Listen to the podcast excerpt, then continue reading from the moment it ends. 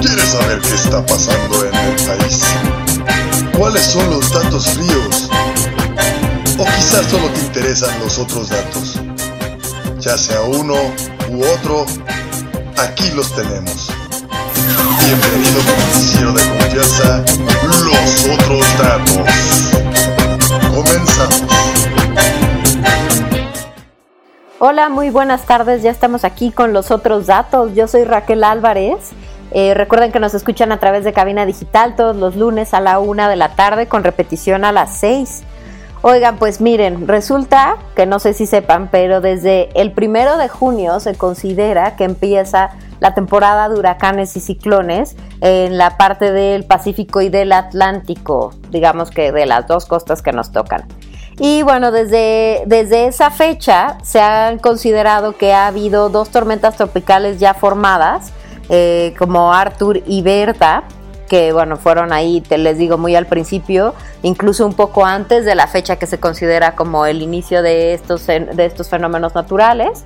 Y eh, las, las otras eh, tormentas que se han presentado desde entonces, pero que no han alcanzado a tocar tierra, fueron Cristóbal, Dolly, Edward, Faye, Gonzalo y Hannah. Ahora, esta de Hannah ya no fue nada más una tormenta tropical o un cicloncito ahí perdido en el mar, sino que ahora es un huracán de, de categoría 1 que lo cual, eh, lo cual lleva a que tenga vientos de hasta 145 kilómetros por hora, causa muy fuertes lluvias en las zonas que toca y bueno, pues obviamente todos los huracanes tienen, eh, tienen esta categoría del 1 al, al 6 porque pues eh, de esa manera determinan la fuerza de los vientos y la capacidad destructiva del huracán. En este caso, pues el 1 es eh, pues la más baja en la escala Saffir-Simpson. Y lo que pasa es que causa muy fuertes lluvias y muy fuertes vientos, eh, sobre todo ahorita este se inició en el Golfo de México y está tocando el noreste de México y el sur de Texas. Entonces, obviamente los estados del norte, justo eh, Nuevo León, Coahuila y Tamaulipas, y obviamente toda la parte sur de Texas. Entonces, bueno, pues resulta que hay un aviso de tormenta tropical también entre Barra el Mezquital, que es en México, y Port Mansfield, entre Mesquite Bay y High Island. Entonces, bueno, las fuertes lluvias que ha provocado este huracán ya, ya están entre las acumulaciones de hasta 12 pulgadas en Estados Unidos y 30 centímetros de agua. Y obviamente esto pues ha llevado a inundaciones en la parte de Texas que bueno no sé si ustedes sepan pero Texas tiene la facultad fantástica de ser eh, costa pero al mismo tiempo tiene eh, lo que los, los americanos conocen como el bayou o estas eh, eh, pantanos ahí a la mitad, ¿no? Entonces eso hace que las inundaciones sean peores, ¿no? digamos que las agrava porque pues tienen cuerpos de agua ahí pantanosos que al final cuando suceden este tipo de, fenómenos pues causan inundaciones eh, mayores. Entonces, también se, eh, por, otro lado, también se encontraba la tormenta tropical Gonzalo, que ya se disipó en el Caribe y ya no presenta ninguna amenaza para nadie. Eh, lo que se considera es que la actual temporada ciclónica tendrá de 13 a 19 tormentas que llevan un nombre y de las eh, y de estas de estas cuantas con las cuales de las que se den, digamos, de 6 a 10 podrían convertirse en huracanes en huracanes que vayan de los 120, eh, de los vientos con 120 kilómetros por hora en adelante. Y de esos 6 eh, a 10, 3 a 6 podrían llegar a ser mayores, es decir, a partir de 4, a partir de 3 ya se consideran huracanes mayores y obviamente el 5 es el peor. Entonces, eh, y estas, digamos que a partir de, de, la categoría 3, los vientos pueden llegar a ser de 178 kilómetros por hora, que son vientos sostenidos, lo cual implica que son eh, unos periodos muy largos con vientos ah, de, con esta fuerza, ¿no? Que son los que arrancan árboles de las raíces y casas de sus cimientos y ahí es una cosa ahí muy destructiva, ¿no? Entonces, bueno, pues esta es la situación en la que se encuentra ahorita el, el huracán Hanna. En la parte de Reynosa, Tamaulipas, el gobierno de Francisco Cabeza de Vaca ya está aplicando el programa de N3 precisamente por estas inundaciones que les estoy platicando que están sucediendo. Al final, ahorita ya el huracán, una vez que ya golpeó tierra, que es esto que, estaba platicándoles, ya se degradó otra vez a tormenta tropical, lo cual implica que la fuerza de los vientos ya bajó y que pues en los próximos días tendría que bajar también la cantidad de viento y de lluvia que los estados golpeados están experimentando. Oigan, pues resulta ser que em, Estados Unidos y China están teniendo desde hace ya un tiempo, no sé si se acuerdan que les he estado platicando, un encontronazo ahí que tiene mucho que ver con que el presidente Trump tiene pues ahí como mala leche con el presidente chino y eh, que lo ha estado, que lleva varios meses culpándolo del tema de eh, la pandemia del COVID. Y como ya les había yo platicado, bueno, pues sí hay una fuerte situación ahí de responsabilidad por parte de China, claro, o sea, es normal, sí, sí existe culpabilidad en el, eh, no sé si, no, no sé si llamarlo culpabilidad o más bien responsabilidad eh, de que haya sucedido esto, pero bueno, a, la larga, pues más bien también es la responsabilidad de cada gobierno la respuesta que haya tenido ante la situación y la realidad es que el gobierno de Donald Trump no ha tenido buena respuesta tampoco ante la situación pero pues las cosas han ido escalando conforme han eh, avanzado los días y el gobierno de Estados Unidos este fin de semana eh, solicitó el cierre del consulado chino en la ciudad de Houston, en Texas también. Eh, pues porque los estaban acusando, Donald Trump, el gobierno de Estados Unidos, estaba acusando a este consulado chino en Houston de espionaje. Entonces, como se podrán imaginar, esta situación pues se está volviendo ya eh, demasiado ríspida, ¿no? Eh, considerando pues el, el, gobernante actual de Estados Unidos y el hombre que gobierna en China.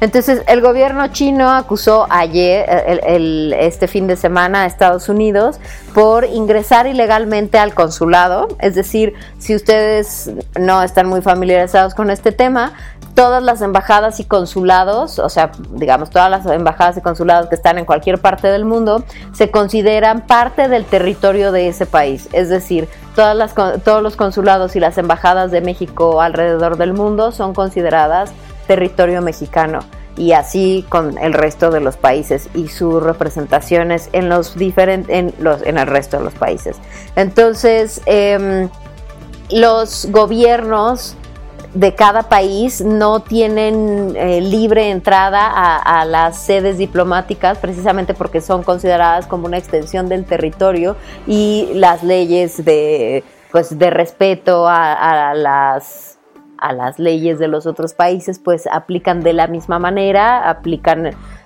pues eh, tienen vigor y aplican de la misma manera que aplican como si tú, como si nosotros fuéramos a invadir Estados Unidos, ¿no? Así de ganas, nada más porque pues es el momento, ¿no?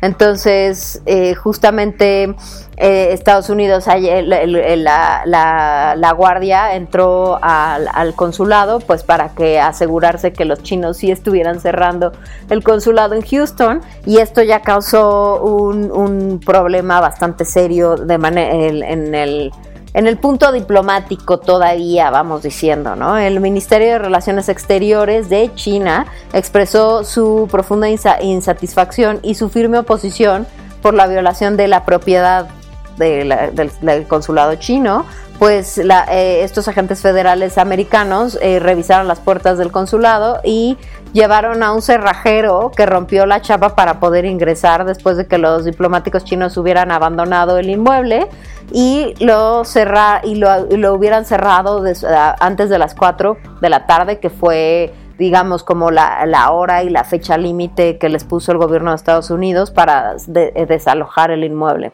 Entonces, eh, la situación se ha vuelto muy inestable. La realidad es que pues hay muchas hay muchas aristas en este tema, ¿no? Ya ven que pues hay mucha gente loca que va diciendo que eh, los chinos inventaron esto del COVID para desestabilizar a Estados Unidos y quitarles la hegemonía de, de las potencias del mundo lo cual es un poco absurdo porque no es así y al final pues China sigue teniendo problemas con el COVID al igual que el resto del mundo pero eh, lo que sí es una realidad es que dos personas, o sea, el presidente chino lleva siendo presidente mucho tiempo, yo creo que es un hombre ya muy avisado en todos los temas de diplomacia y de manejo y de todo lo que tiene que ver con ser un presidente y un político de verdad.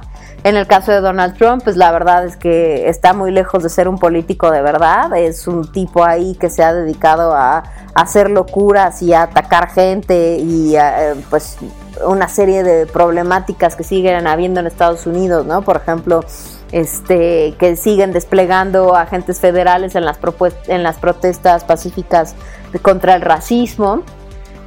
Y entonces esto habla de un hombre que claramente no está muy versado en todo lo que tiene que ver con diplomacia y con ser político de verdad y entender que no te puedes aventar encima de otro presidente nada más porque ya te cayó gordo o porque no quiso hacer negocios contigo, que muchas veces es la, la principal razón por la cual Donald Trump hace las cosas. Este, entonces, pues eh, está causando ahí una serie de problemas, ¿no? Eh, también está el tema este de que los chinos ofrecieron a México hacer una inversión de más de mil millones de dólares, me parece, para que el, gobierno mexicano tuviera la capacidad de adquirir eh, una de las vacunas que se están explorando en China, precisamente para solucionar este tema del COVID. Y bueno, pues ese fue eh, pues otro ofrecimiento directo del gobierno chino como para golpear ahí el tema de eh, pues del apoyo a Estados Unidos, porque la realidad es que ahora que se está perdiendo la relación entre Estados Unidos y China, el, el socio comercial primordial de Estados Unidos se vuelve en México y Canadá. Entonces, pues a los chinos tampoco les conviene, de o sea, no es su objetivo que esto les suceda, pero pues al final si Estados Unidos está en esta postura, pues tampoco les da muchas oportunidades y ellos están buscando pues también eh, ver la manera de ayudarse por otros lados, ¿no? Entonces, bueno, como les platicaba, resulta que eh, hay muchas, muchas ciudades en Estados Unidos donde siguen sucediendo estas marchas, estas protestas en contra de todos estos temas de racismo, porque al final eh, es importante que sepan que no es un tema de, ah, es que como queremos seguir marchando, ¿no? Sino es justamente una defensa de derechos humanos básicos, ¿no? O sea, no, no pueden, o sea, la gente de color no puede seguir eh, viviendo ahí eh, a la sombra de que de un grupo eh, pues étnico, vamos diciéndolo como los caucásicos o los blancos, que nada más por ser, por ser blancos creen que tienen derecho a más o a mejores situaciones que, los que las personas de color porque son negras y, que vivan en situaciones de mayor riesgo, nada más por su tono de piel, ¿no? Nada más por una serie de prejuicios absurdos que llevan cientos y cientos de años existiendo, ¿no? Entonces, eh, la realidad es que, pues, es extraordinariamente absurdo que estas situaciones se sigan presentando. Y, bueno, pues ahí está lo de George Floyd y lo de, Breonna Taylor y todas estas situaciones que se han presentado en Estados Unidos últimamente y que son justo las que tienen al país en esta crisis tan severa social, ¿no? Entonces, eh, pues han continuado las marchas eh, para solicitar que realmente ya se pues se busque una manera de acabar con el racismo de raíz, ¿no? O sea, de luchar de verdad de frente contra el racismo endémico que se vive en Estados Unidos. Pero el gobierno de Donald Trump, como les digo, pues al final, al, digo, no al final, al principio estuvo siempre apoyado por estos eh, grupos supremacistas blancos y esto, entonces pues tampoco te dice que este hombre esté abierto a entender este tipo de situaciones. Y justo se siguen, eh, por ejemplo, se llevaron a cabo unas marchas en Seattle y eh, la policía de, de este estado utilizó gases lacrimógenos el sábado en diferentes marchas que se hicieron a lo largo del país eh, pues precisamente, o sea, utilizaron gases lacrimógenos, desplegaron agentes federales, eh, pues hay una, eh, o sea, digamos que están atacando a la gente, que además tampoco es que sean marchas violentas, ¿no? O sea, son marchas donde la gente va cantando, donde van este, solicitando cosas, bueno, esto, ¿no? Y los manifestantes se encontraban en, en Austin, en Texas, Louisville, Kentucky, Nueva York, Omaha, Oakland, Los Ángeles, Richmond, Virginia.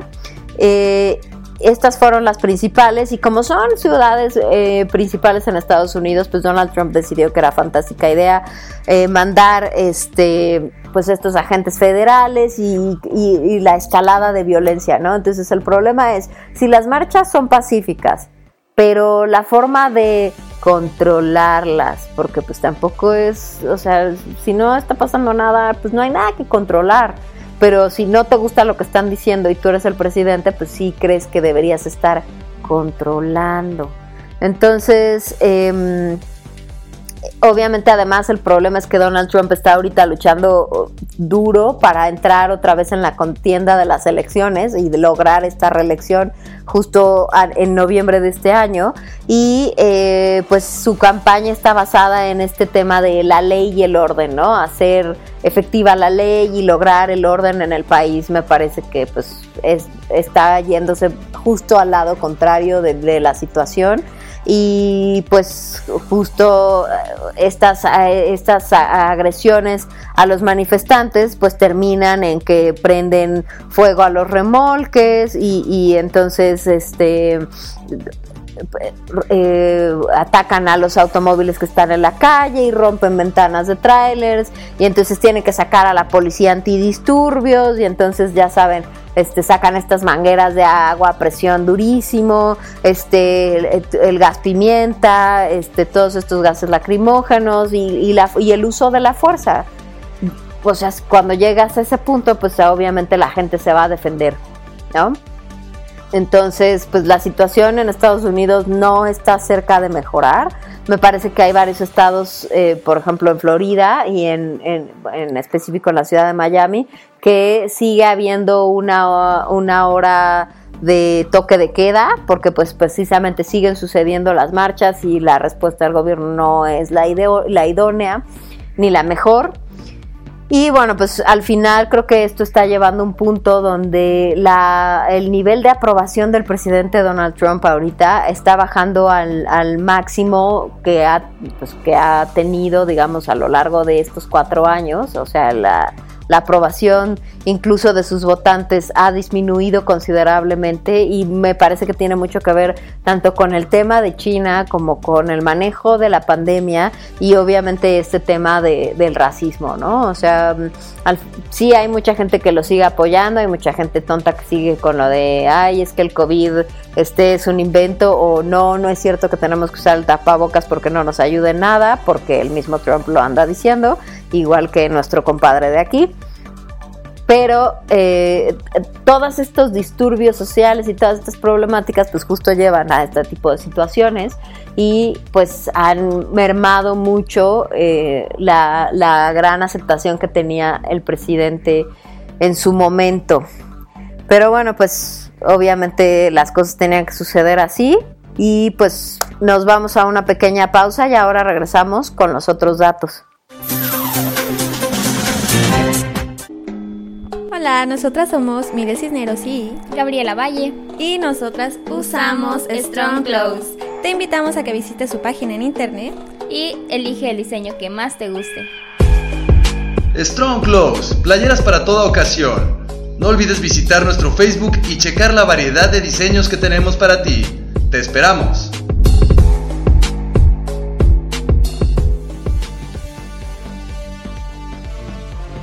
En Cabina Digital tenemos una gran variedad de programas de interés para ti.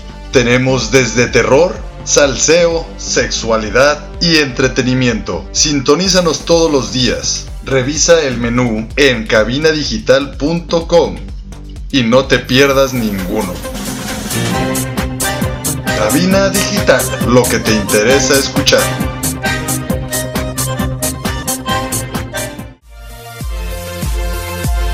Hola, soy Ernesto Loza de Octavo Día y te quiero invitar a que visites Cervecería Montreal, con las mejores salitas, exquisitas hamburguesas y la mejor gama de cervezas en Guadalajara.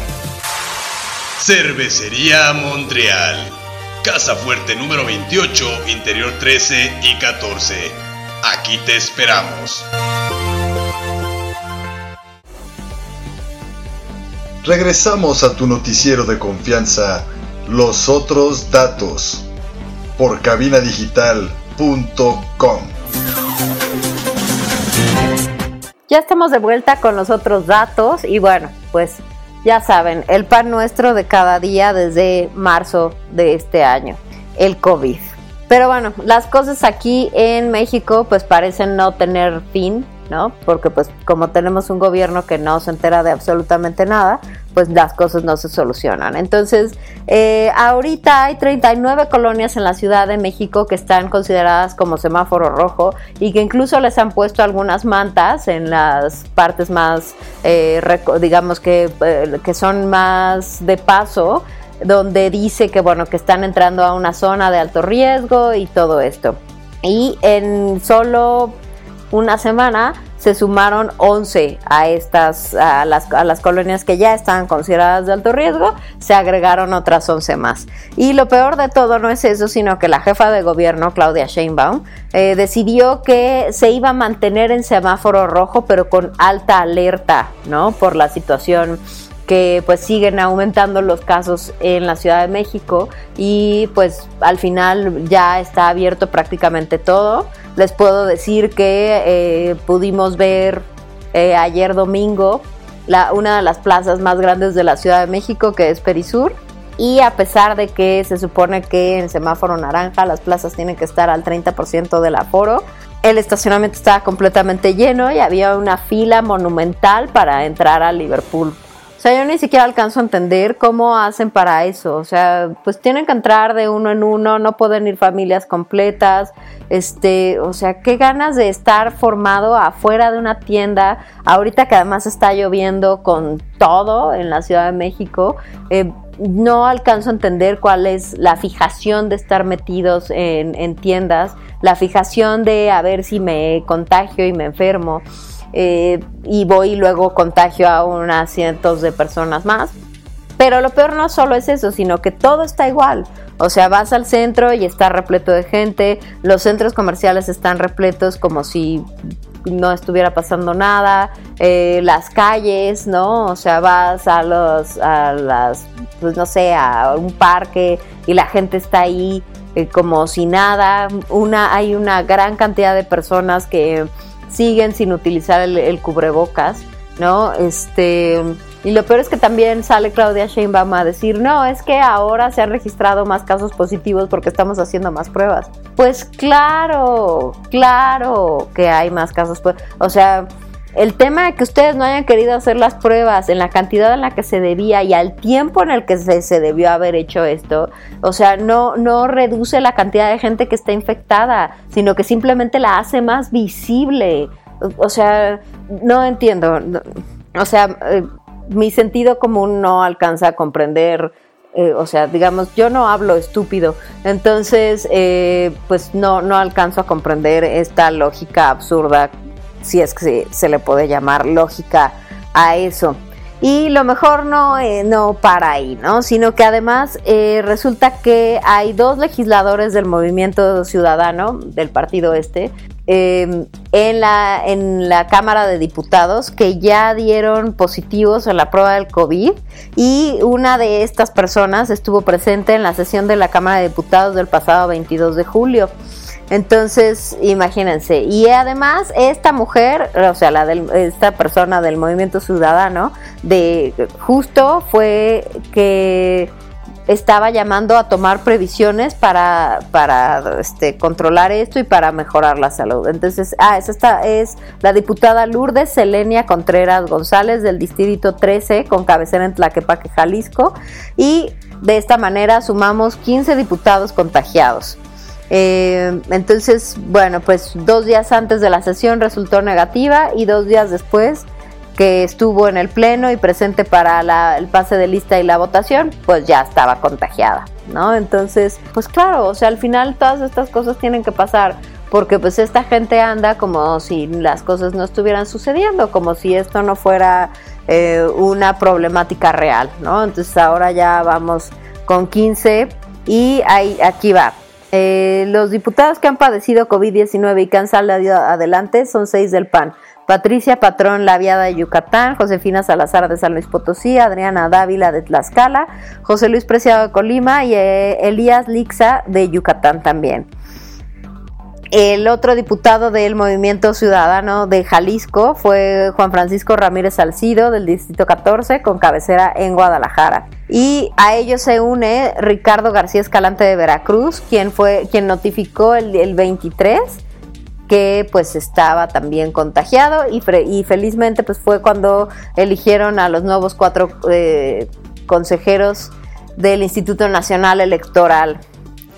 Entonces, pues el problema es este, o sea, si, si los mismos, si los mismos que están dentro de la autoridad o del aparato gubernamental no están entendiendo cómo tomar las medidas, pues, o sea, ¿qué podemos esperar del resto de la gente que va por la vida creyendo que los eh, que, los doctores roban líquido sinovial y, y, las, y los termómetros matan neuronas?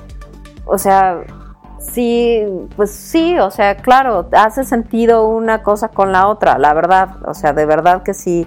Este, y bueno, si no estuvieron enterados la semana pasada, el secretario o ex secretario de Comunicaciones y Transportes, eh, Javier Jiménez Espriu, que durante mucho tiempo, bueno, desde que empezó el mandato de López Obrador hasta la semana pasada, había estado siempre muy eh, apoyando el movimiento de la cuarta transformación y diciendo cuánta estupidez se le ocurría al otro y todas estas cosas mágicas que siempre están sucediendo en este país, hasta que el presidente anunció que la Marina se iba a hacer cargo de los puertos comerciales en México. Entonces, eh, eh, Jiménez Espriu resultó que eh, decidió renunciar, ¿no? Renunciar a la, a la Secretaría de Comunicaciones y Transportes, precisamente porque está en contra de esta militarización de los de los puertos del país, ¿no? Porque al final este control de los puertos comerciales pues tiene que ver precisamente con la Secretaría de Comunicaciones y Transportes, que es una tarea civil. Pero pues como el presidente está este, eh, apoyando, poniendo todos sus huevos en el, en el en el ejército porque nunca ha habido una, eh, no, una noción o un país que haya tenido problemas por haber puesto todas, eh, toda la atención o que le haya dado mayor eh, preponderancia al ejército, porque nunca ha habido advertencias al respecto de, de las cosas malas que eso puede traer, nunca en la historia del mundo. Eh, pues el presidente le está dando estas tareas civiles a la Marina. Entonces Jiménez Espriu terminó renunciando con una carta que se hizo pública donde precisamente hablaba de este de esta entrega, de esta militarización de los puertos y por otro lado ahora está saliendo información donde este donde este hombre ya había alertado que la cuarta la cuarta transformación eh, estaba buscando la militarización de estos puertos, ¿no? Entonces, en una comparecencia en la Cámara de Diputados el pasado 30 de octubre, se inició un debate de, una iniciativa de los diputados de Morena para desaparecer a la Marina Mercante y que la Armada de México se hiciera cargo de los puertos. Eh, Jiménez Espriu mencionó que su dependencia nunca fue consultada para esta reforma y, y en ese momento manifestó su rechazo a este proyecto, lo cual nos lleva a pues más o menos deducir que el tema de la renuncia, pues a lo mejor no fue tanto renuncia, sino como que se acabó peleando con el compadre este, López Obrador, y entonces pues ya, eh, ya hubo un problemón, ¿no? Y pues felizmente el presidente López Obrador ya fue a, colocar a un nuevo a un nuevo secretario de Comunicaciones y Transportes que tan solo está a punto de cumplir 80 años, es Jorge Arganiz Díaz Leal y pues claro, es otro de sus compadres del el gabinete de los parientes de Matusalén, ¿no? Entonces, bueno, pues se ve que es gente con ideas muy modernas y muy novedosas que van a llevar a México pues a, convertirse en la potencia. Ahora que regresemos al medievo, pues estaremos al tope de, de, la, de la novedad en, esa, en ese tiempo de oscurantismo, ¿no? Y bueno, para terminar con este tema del horror, les digo que en México vamos en 390.516 contagios con 43.680 muertos.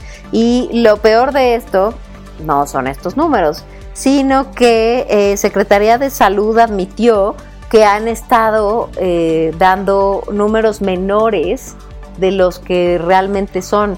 Y esto salió a cuento porque se hizo la contabilización de los fallecidos en 20 estados de la República y a la hora de sumarlos, pues no daba esta cifra, daba como tres veces más, o sea, como cerca de 120 mil, sin contar que faltan otros 12 estados que contabilizar. Entonces, pues obviamente los números no están dando.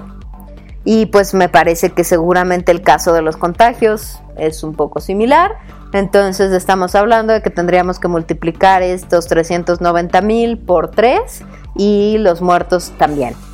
Entonces, pues se podrán imaginar que la situación está absolutamente fuera de control y lo mejor es que el, subsecretario que sigue siendo la cara de este desastre sale a decir que, pues bueno, son eh, la, la noción de que no están manejando bien los números ha sido fabricada seguramente por eh, los conservadores y, los neoliberales y toda esta banda eh, de anónimos desconocidos y, maquiavélicos que se han dedicado a inventar una serie de cosas que desafortunadamente pues están a la vista de todos, ¿no? Y que son evidentes y que las mismas secretarías han eh, confirmado de cierta manera. Entonces pues yo me doy cuenta que pues el secretario López Gatel ha de no entender cómo funcionan las cosas, porque si la misma secretaría está, afirmando el hecho de que están dando números menores a los que son,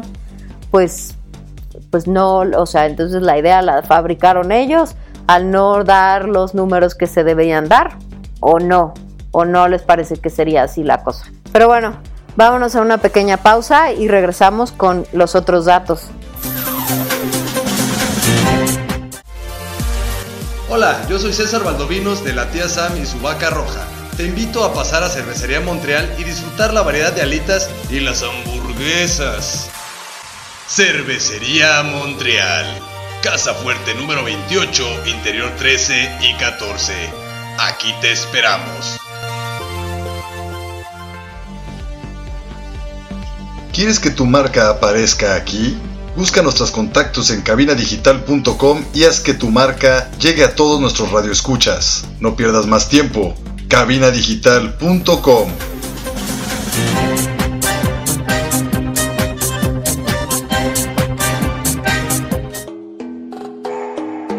Hola, soy Ernesto Loza de Octavo Día. Te quiero recomendar Strong Clothes, la mejor opción para esta primavera y verano. Es Strong Clothes. Strong Clothes, playeras para toda ocasión. No olvides visitar nuestro Facebook y checar la variedad de diseños que tenemos para ti. Te esperamos.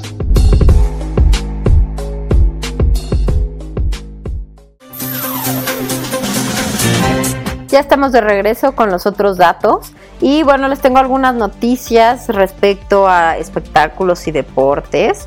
Resulta que este fin de semana se llevó a cabo por primera vez en la historia y dadas las circunstancias del mundo la Comic Con que es esta, eh, esta expo así súper grande, donde se llevan a cabo un montón de paneles y de cosas que tienen que ver con toda la industria del cómic, que pues ustedes sabrán que es una de las industrias ahora más fuertes, eh, lideradas obviamente por Marvel y por DC, y todas las películas que han salido a partir de todos estos cómics y de todas estas eh, pues historias de sci-fi como puede ser Star Wars y Star Trek y todas estas, ¿no? Entonces, bueno, pues se hizo esta convención de manera digital y por primera vez gratuita, porque cuando es en San Diego, pues no es gratuita de ninguna manera, pero pues también todo esto se llevó a cabo este, por, por su canal de YouTube y bueno, pues la gente pudo asistir a los paneles, aunque ninguno contaba con la presencia justo de este pues de los actores y de los directores y productores y toda esta gente que ha formado parte de las películas de Marvel y de DC. Muy seguramente tenga que ver con que pues es complicado eh, pagarle a toda esa gente para salir en estos eventos, sobre todo si van a ser gratuitos. Pero bueno, pues hubo varios paneles durante los durante el fin de semana y los y los fans pues pudieron ver algunas algunas cosas entre ellas que bueno, parece que se están sacando escenas de la próxima película de, de Superman y bueno, pudieron ver un pequeño, una imagen de el Superman en negro. La verdad es que yo de cómics desconozco, y, pero aparentemente esta es una situación que estaban buscando los fans ver y pues ya está sucediendo. Entonces, eh, esta sería la primera edición virtual de Comic Con. Supongo que no volverá a suceder a menos que algo sucediese, algo diferente, pero por el momento pues la, situación eh, ha sido así, obviamente todo esto para proteger tanto a los fans como a, las, a los participantes de los paneles. Y resulta que eh, Olivia de Havilland, la principal, la protagonista de la película Lo que el viento se llevó, eh, murió el domingo a los 104 años. Lo que el viento se llevó es una película ultra famosa de hace muchos años que eh, justo habla de este de este mundo donde todavía estaba la, esclavitud y la guerra de secesión y todas estas situaciones. Y de hecho justo pues hace relativamente poco decidieron que ya no la iban a transmitir porque había muchas connotaciones de tipo racista dentro de la película. Pero desafortunadamente estas ganas de estar sacando las cosas de contexto eh, pues no, no ayuda a la situación, a las situaciones ni mejora la situación actual. Entonces, eh, lo que el viento se llevó es una película que se, que se filmó hace pues me parece que prácticamente cinco décadas, ¿no? Entonces, obviamente en la situación en la que se encontraba la sociedad en ese momento era absolutamente distinta que el punto en el que se encuentra la sociedad ahora. Entonces, ellos estaban filmando bajo las connotaciones, los valores y las idiosincrasias del momento. Entonces, eh, es hasta cierto punto normal. Digo, no estoy justificando y no estoy diciendo que esté bien que haya connotaciones racistas o sexistas o de las que fueran en la película, pero sí se sacan las cosas de contexto. Eh, o sea, no puedes juzgar una parte de la historia fuera de su contexto natural porque obviamente va a chocar con lo que con lo que está sucediendo actualmente. O sea, es así es la historia, así es la vida, así funcionan las cosas. Entonces, si uno saca de contexto una película que se filmó hace 50 o 60 años para, para juzgarla bajo la luz de hoy, pues claro que sale mal parada por todos los lados. Es evidente, o sea, es más, no tenemos que irnos muy lejos, o sea, una serie o una película que fue filmada hace 15 años, bajo la óptica de hoy, sería, o sea, no saldría bien parada. ¿Por qué? Porque la, la sociedad tiene que ir evolucionando, los valores van cambiando, o la percepción de estos valores, o el manejo de estos valores, las idiosincrasias, la, la, pues la misma percepción de la sociedad que tiene la sociedad misma, o sea, de sí misma. Entonces, todas estas situaciones implican que saques de contexto cosas y al final, claro, todo sea horrible y sea una situación espantosa. Y al final esta película abrió la brecha para el cine que conocemos actualmente. Entonces por eso es importante dejar las cosas en el contexto donde originalmente se dieron. Esa es mi opinión al respecto. El 26 de julio es el cumpleaños de Mick Jagger y de, eh, y de Stanley Kubrick. Entonces, bueno, el 26 de julio de 1928 nacía Stanley Kubrick y el mismo 26 de julio, pero de 1943, nacía Michael Philip Jagger, ahora conocido como Mick Jagger, o el cantante de las satánicas majestades, The Rolling Stones. En caso de que, bueno, pues hemos hablado largamente de los Rolling Stones, si no recuerdan, hubo un programa en el cual hablé de la salida de un disco, o sea, de un disco de cada banda, de The Beatles y de Rolling Stones, que salieron al mismo tiempo y que hablaban de dos puntos completamente diferentes de estas bandas. Lo pueden escuchar en Spotify y pueden eh, escuchar sobre mis recomendaciones. Yo recomiendo que escuchen Satisfaction, yo recomiendo que escuchen Sympathy for the Devil Obviamente hay muchas, muchas canciones. El 40 Leaks, el, recopilatorio de, Rolling Stones, es un momento fantástico de disco, es una discografía fantástica. Si no conocen nada de los Rolling Stones, es un buen disco para tener y tener como conocimiento de las, las diferentes músicas que ha creado The Rolling Stones desde sus inicios hasta pues me parece como finales de los 90, que fue cuando salió Anybody's Seen My Baby, que es bastante buena. De lo, digamos, de lo nuevo, no tan nuevo, pero bastante bueno de los Rolling Stones. Y obviamente de Stanley Kubrick, que es un direct, fue un director inglés brutal, con una estética y con una visión muy particular. Eh, dirigió de las películas la Naranja Mecánica, Odisea 2001 al espacio, eh, El Resplandor, em, varias, hay muchas películas, hay eh, Barry Lyndon, hay muchas películas que dirigió este hombre, de hecho dirigió también Eyes Wide Shut, que fue su última película, donde él estaba generando el guion y al final se murió sin haber terminado el guion ni la película y creo que la terminó Tom Cruise y me parece que fue una situación no de las mejores. Entonces, bueno, eh, si no han visto películas de este hombre, hay que tener cuidado. Las películas son muy densas, eh, muy... Eh, estéticamente son muy detallistas, son muy... tienen como muchas teorías dentro de la misma estética pero también los temas son muy duros, son, eh, pues hablan de temas sociales, obviamente no todos, pero hablan de temas sociales muy particulares, son violentas, son, eh, son duras, son, son películas difíciles, ¿no? O sea, son temas, películas complejas. Entonces, bueno, pues pueden ver esta de La Naranja Mecánica, El Resplandor, que por cierto en El Resplandor pues hubo ahí un, se dieron un quien vive, Stephen King, que es el autor del Resplandor, y Stanley Kubrick, porque bueno, los dos eran, este que Stephen King sigue vivo, pero bueno, son, eran personalidades muy fuertes que chocaban mucho y Stephen King quería hacer valer eh, su visión, obviamente, sobre el, el guion, porque pues el aire había sido de él, ¿no? El libro es de él. Y Stanley Kubrick estaba pensando en lo propio, entonces bueno, creo que fue un rodaje increíblemente difícil. Eh, el actor principal es Jack Nicholson, la película es espectacular, es de, es de suspenso, terror pero la verdad es que es muy buena y como les digo, pues también visualmente es muy compleja y bastante, bastante llamativa. Está 2001 dice al espacio, está Espartaco, que es como de las más ligeritas.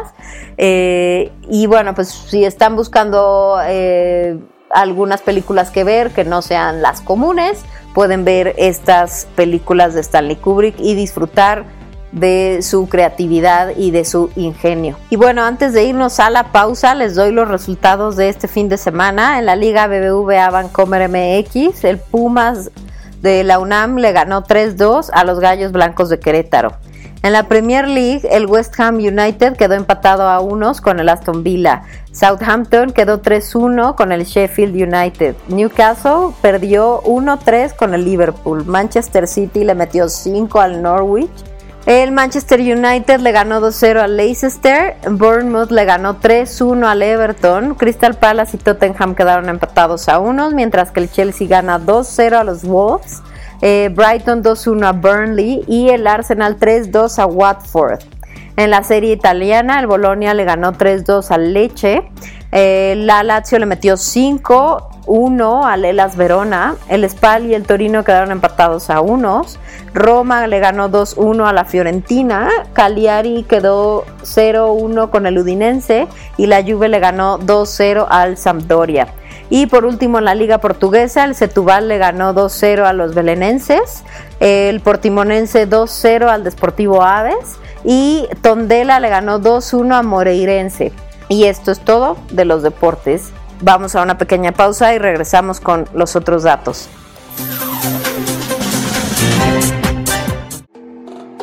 Yo soy Samantha Fonseca de la tía Sam y su vaca roja y para estar cómoda uso Strong Clothes. Visita su Facebook y elige el diseño que más te guste. Strong Clothes, playeras para toda ocasión. No olvides visitar nuestro Facebook y checar la variedad de diseños que tenemos para ti. Te esperamos.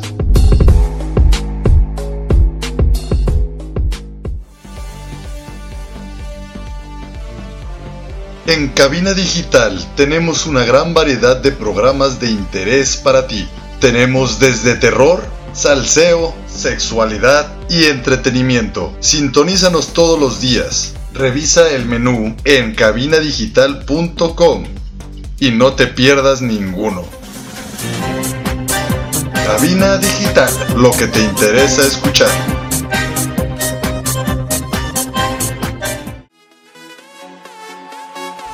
Hola, soy Ernesto Loza de Octavo Día y te quiero invitar a que nos escuches por cabinadigital.com todos los jueves a las 6 de la tarde y con repetición a las 10 de la noche. Estás escuchando Cabina Digital.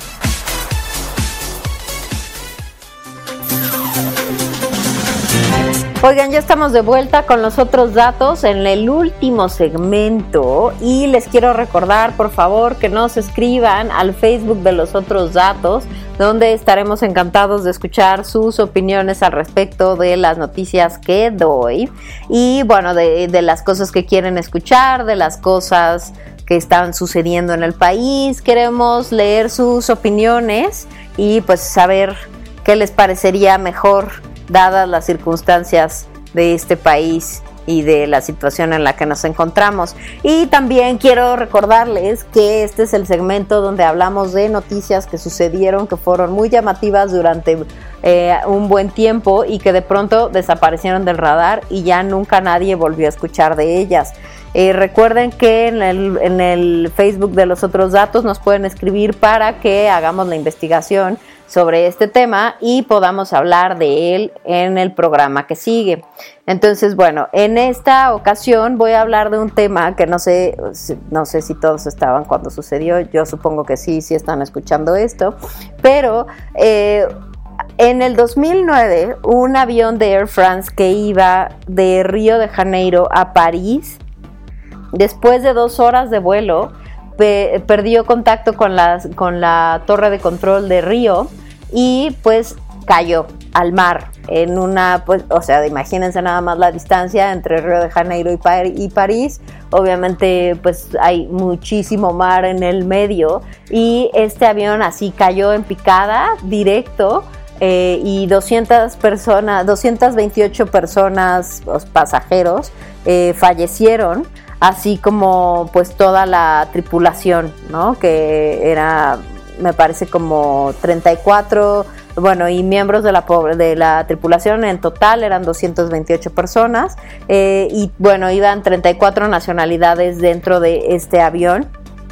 Y este, este accidente justo eh, era un Airbus A330 de Air France y que cayó y se perdió en el Atlántico. Este ha sido el peor accidente de la historia de, Air France como aerolínea.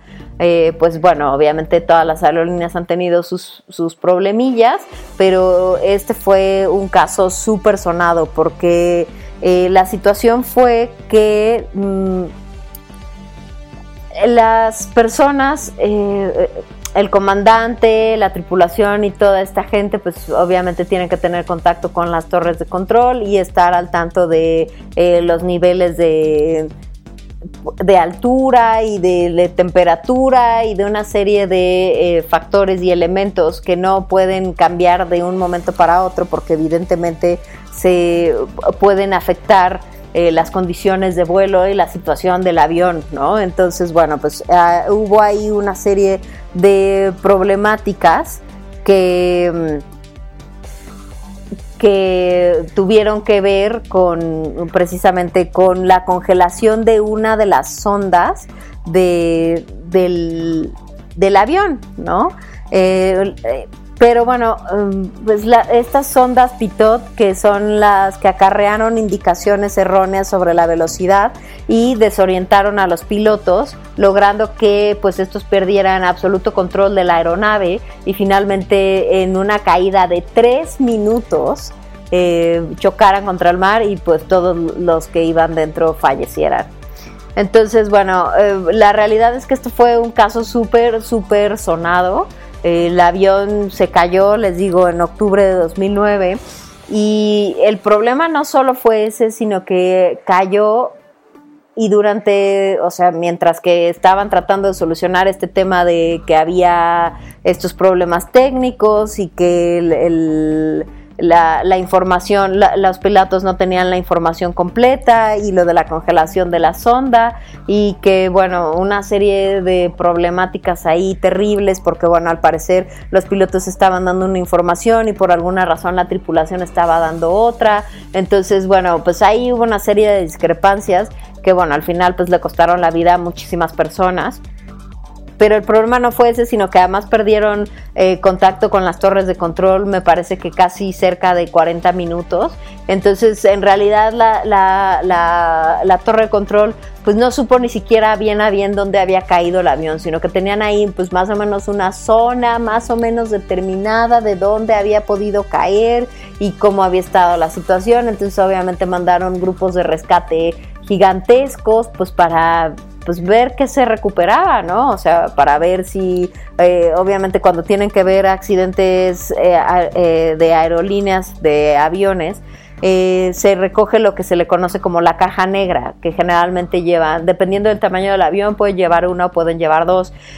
¿Por qué? Porque estas cajas negras registran todo lo que sucede en el avión. Me refiero a, la, la información pues que meten los pilotos y la tripulación eh, en los diversos sistemas que funcionan dentro del avión y estas cajas negras guardan toda esa información, ¿no? Incluso también las llamadas que se hacen dentro del avión, entre, digo, la comunicación, digamos, que hay entre los pilotos y la tripulación, ¿no? Que es pues absolutamente eh, invisible hacia los pasajeros. Entonces las cajas negras se encargan de guardar toda esta información y eh, bueno, pues obviamente cuando llegaron los equipos de rescate a la zona eh, que estaba determinada, que era donde se había caído el avión, pues creo que encontraron la punta de la cola o una cosa así, pero no más, ¿no? Entonces era una situación como súper extraña, ¿no? O sea, generalmente cuando cae un avión, pues obviamente cae y, las piezas se encuentran en todos lados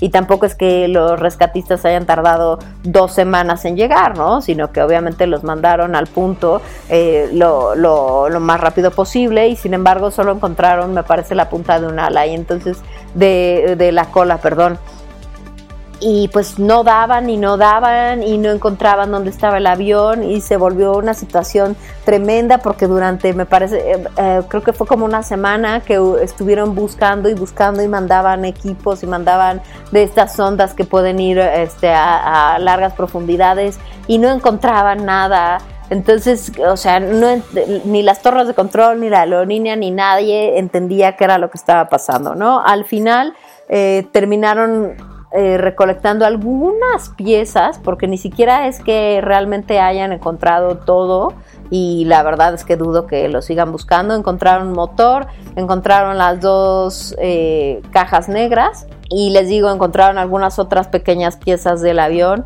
pero no más, ¿no? Entonces, pues ahí hay eh, pues 228, 240 personas que no, pues que están absolutamente perdidas en el mar desde 2019.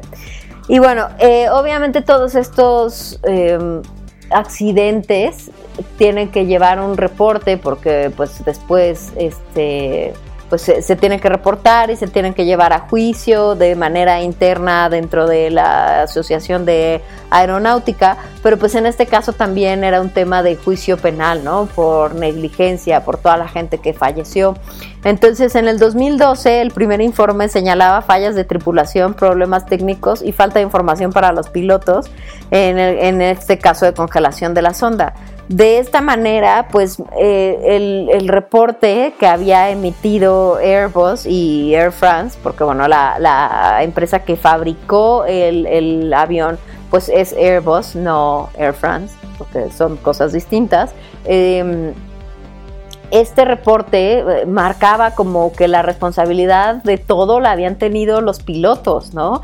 Entonces, pues la gente, obviamente los parientes de los pilotos, pues estaban muy molestos y les parecía que resultaba eh, muy absurdo porque bueno, decía eh, un constructor, eh, el constructor que es Airbus, solicitó el contrainforme en el cual concluyó que había habido una reacción inapropiada de la tripulación y que había habido errores por parte de Air France. Entonces, como les digo, pues se habían terminado culpando a los pilotos, cosa que pues a la gente le súper enojó porque de porque obviamente lo que pasaba es que estaba siendo muy favorable para Airbus y entonces no tenían que hacerse cargo. O sea, si el reporte no salía, eh, o sea, si salía así de favorable para Airbus, pues entonces Airbus no iba a tener que hacerse responsable de absolutamente nada de lo que había sucedido. Entonces las, las familiares de la víctima y Air France eh, impugnaron el, informe ante la Corte de Apelaciones de París y esta anuló ese, ese reporte y eh, se hizo la apertura de una investigación.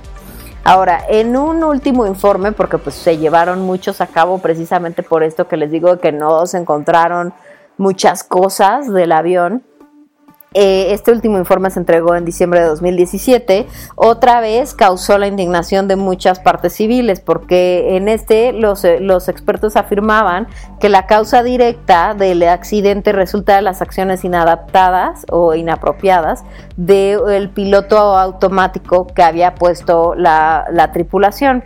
Entonces, otra vez, las, las la responsabilidad recaía directamente sobre la tripulación y sobre los pilotos, entonces como que rescindía un poco las, responsabilidades directas de Airbus y de Air France. Y les voy a decir por qué, porque resulta que em, Airbus tuvo muchos problemas con su A330 eh, porque hubo otros accidentes y estaban relacionados directamente con ese modelo de avión. Eh, les voy a decir, es eh, un, vuelo de Ethiopian Airlines que también dejó 157 fallecidos. También tenía, había tenido un problema de sondas relacionadas con automatismos informáticos, es decir, estas sondas tenían problemas y entonces dejaban de mandar la información correcta sobre la, la velocidad a la que iba el avión. Entonces, este problema se volvió a presentar en otro de los aviones de Airbus y naturalmente em, eh, todos los aviones del Boeing 737 los, se, los dejaron en tierra hasta ver que no, que no hubieran más, este, más aviones de este tipo con problemas. Entonces, bueno, pues obviamente los familiares pues han seguido solicitando em, pues que se reabra la, investigación.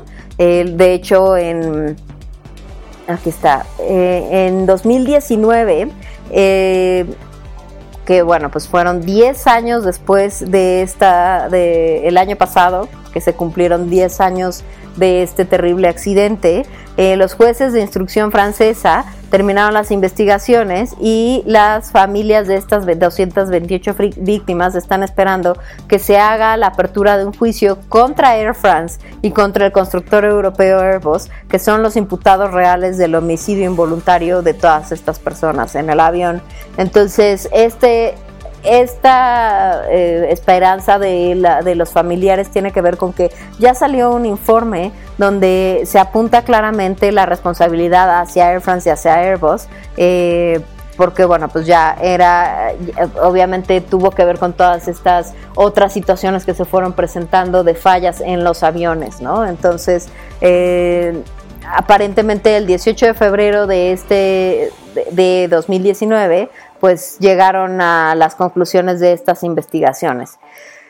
La realidad es que esta situación me parece que no ha podido terminar, como lo pueden escuchar, y también está la situación de que pues toda esa gente pues se quedó ahí pues sin saber realmente, ¿no? O sea, supieron lo de la caída, obviamente toda la, toda la, gente que iba en ese avión falleció, eh, pero pues en realidad nunca encontraron nada, o sea, más que lo que les digo, un motor ahí en el fondo del mar, eh, las, las cajas negras, un pedazo ahí de, cola, pero y algunas cosas más, pero nunca más supieron ni realmente nadie investigó ni se pusieron a sacar a los cuerpos ni nada, porque bueno, también es, es complicado, ¿no? Si se cayó en una parte muy profunda del Atlántico, pues ni siquiera hubiese sido factible rescatarlos. Pero aún así, eh, una vez que, sucedió el accidente y pasó la semana de rescate y una vez que encontraron las cámaras negras, las, las cajas negras, pues todos nos desentendimos absolutamente del resultado de esta situación, ¿no? Y como pues estamos viendo, todavía el año pasado no acababan de resolver el problema para los deudos de estas personas que fallecieron en el accidente. Lo que sí les puedo decir es que en el cementerio más famoso de París tienen una placa de cristal donde están los nombres de todos los de todos los eh, de toda la gente que iba dentro del avión eh, como un homenaje a estas vidas que se perdieron en, en el vuelo Río París de Air France. Y bueno, pues esto fue todo de los otros datos por este lunes. Eh, los espero la próxima semana para seguir platicando a ver en qué vamos con esto del COVID. Y bueno, pues y de la recuperación mágica económica. Bueno, eh, muchas gracias por escucharnos. Nos, nos escuchamos la semana que viene. Recuerden que estos son los otros datos. Gracias. Gracias por sintonizarnos.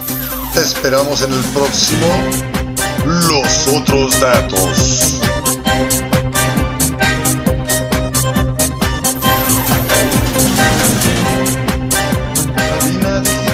Lo que te interesa escuchar.